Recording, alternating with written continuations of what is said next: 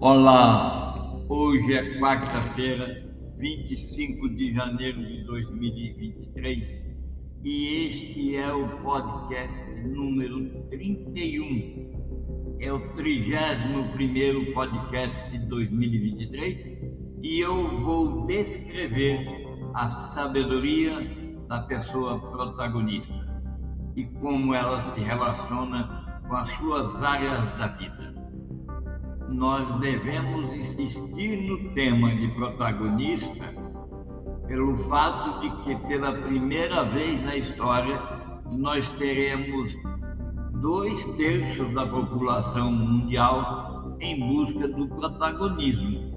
Dois terços estarão envolvidos e envolvidas em busca de um protagonismo. Entretanto, é preciso considerar que o protagonista pleno ele atua, ele equilibra, ele harmoniza 12 áreas da vida e tem algumas particularidades, algumas formas diferentes de pensar. É por isso que essas pessoas protagonistas plena, plena são menos de meio por cento da população mundial atualmente. E não deve ter mudado muito durante os últimos dois milênios.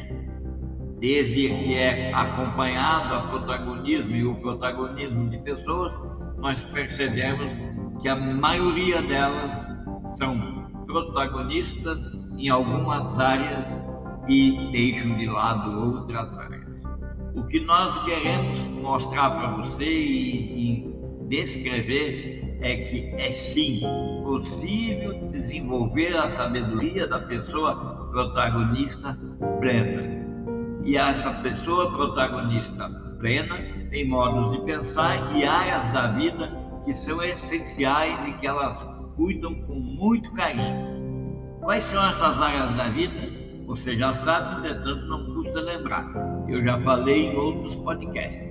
Nós temos a área pessoal envolvida com crescimento nós temos a área espiritual que envolve com as significações fora do contexto mundano. Nós temos a área da autoimagem, temos carreiras e negócios, temos finanças e riquezas, saúde e fitness. Ah, nós temos uma área social que envolve amigos e que envolve família. Nós temos a área da afetividade que envolve romance, amor diversão e temos a área da contribuição. Cada uma dessas áreas foi exaustivamente detalhada em podcasts anteriores. Neste momento, eu estou mostrando que, primeiro, a pessoa protagonista plena, ela reconhece essas áreas e trabalha para harmonizar essas áreas. Além disso, ela também reconhece que existem três classes distintas de diferenças fundamentais na humanidade e são muito diferentes. Por exemplo, o ser humano protagonista pleno, ele refere-se ou pelo menos cultiva a personalidade no sentido mais amplo da palavra, ou seja, ele volta nas áreas da vida e inclui como parte da sua personalidade protagonista saúde, beleza, força, caráter moral, temperamento, inteligência e educação cívica.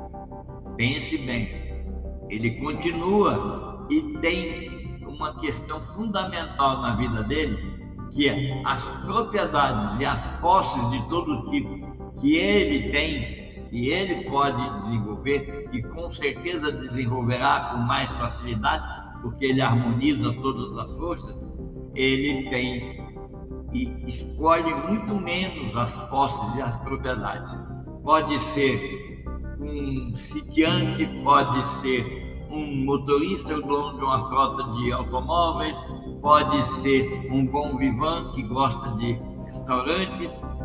Ele pouco se importa com as propriedades e as posses de todo tipo que ele mantém. O ser humano protagonista é considerado pelos outros e ele quer ser entendido que é uma pessoa que é aos olhos dos seus semelhantes, ou mais estritamente, ela se posiciona como a luz na qual as pessoas podem recorrer para sanar suas dificuldades e suas equações comportamentais. Então, nós já vimos até agora que o nosso esforço é deixar bem evidente para quem nos escuta de que o protagonismo é uma atitude que vai pela primeira vez na história envolver dois terços da humanidade. A segunda questão é que a pessoa pode ser protagonista em algumas áreas e em outras não. Entretanto, a pessoa protagonista plena, ela desenvolve a sabedoria que faz com que ela harmonize as áreas da vida e tenha pensamentos diferentes e necessidades diferentes. Ah, ela tem uma necessidade que ela considera necessidade natural e necessária. São aquelas que, quando não estão satisfeitas, produzem dor, como é o caso da alimentação e do vestuário. Essa pessoa protagonista plena também sente dor, também sente fome e também quer se vestir. Mas ela tem necessidades naturais, mas não necessárias. Essas são todas as coisas que gratificam o sentido, uma vez que aquilo que os satisfaz são naturais e necessárias. Lembra da primeira necessidade? Porém, a ausência dessas necessidades naturais, mas não necessárias, se faltar, não causa dor. Então, nós temos aquelas necessidades que produzem dor, o, protagonista a pleno reconhece isso, e tem aquela necessidade que não são naturais e nem são necessárias. São luxos. São as necessidades mais discerníveis e mais facilmente satisfeitas. São um pouco mais difíceis de categorizar e ainda mais difíceis de satisfazer são os menos compreensíveis e quase impossíveis de satisfazer. Porque as necessidades não naturais nem não necessárias, elas nunca chegam ao fim.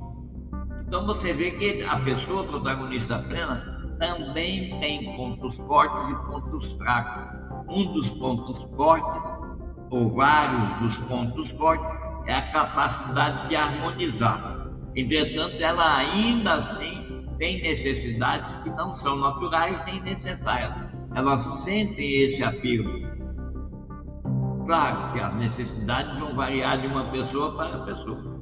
Se você ou eu nasceu rico, provavelmente se adaptaria a um certo estilo de vida que não gostaria de perder. Eu não gostaria de perder nem quem nasceu rico. E aí passa a considerar uma necessidade aquilo que outras pessoas considerariam um luxo. Por outro lado, se você tiver a sorte, ó, bem, se você tiver a sorte de ter nascido rica ou rico, provavelmente também vai desenvolver uma mente mais independente e provavelmente adquirirá um certo conjunto de talentos que vai lhe permitir extrair felicidades de coisas que um mendigo raramente conseguiria. Por exemplo, a poesia é uma felicidade para aquela pessoa bem nascida e que aprecia isso e um mendigo não apreciaria. Ah, mas os sentidos adicionais que a pessoa protagonista dessas que nós queremos aumentar o percentual de 0,5 a um percentual a mais, ou pelo menos informar ao mundo a existência dessa pessoa que desenvolve o protagonismo pleno, essa pessoa também tem um que chama honra cívica. Este é o princípio básico da honra. É a esfera mais ampla de todas. É o que nos impede, aqueles que são protagonistas plenos, vocês vão chegar à conclusão que nem sempre isso é de todo mundo. A honra cívica é o tipo de honra que nos impede, por qualquer meio, injusto ou ilegal, de obter o que queremos. É a condição pacífica entre as pessoas. É aquilo que permite a existência das sociedades. Você vai perceber que alguns protagonistas vilões estão longe da honra cívica. Então, portanto, estarão longe também de ser protagonista pleno. Mas o protagonista pleno também tem a honra oficial. Essa é aquela honra que ele recebe, ele ou ela recebe, ou pelo menos obteve um, dois, três séculos atrás. Pense você, a, minha família tem 500 anos de existência. Eu posso me sentir honrado por ter sido originário de uma árvore genealógica de grandes pensadores. Médicos, advogados, soldados, professores, cada um de nós pode ter essa honra oficial na proporção daquilo que ele conhece da sua história, da sua, do seu autoconhecimento. Nós temos também uma honra cavalheiresca. É aquela honra que depende da opinião alheia. É a honra mais primitiva. É você sabe que essa honra é aquela honra que fazia as pessoas organizarem duelos e se matarem por nada. Essa honra cavalheiresca anda muito perto da honra sexual.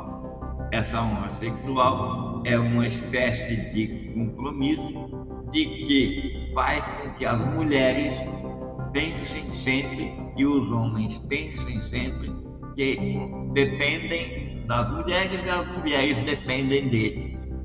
Pense assim.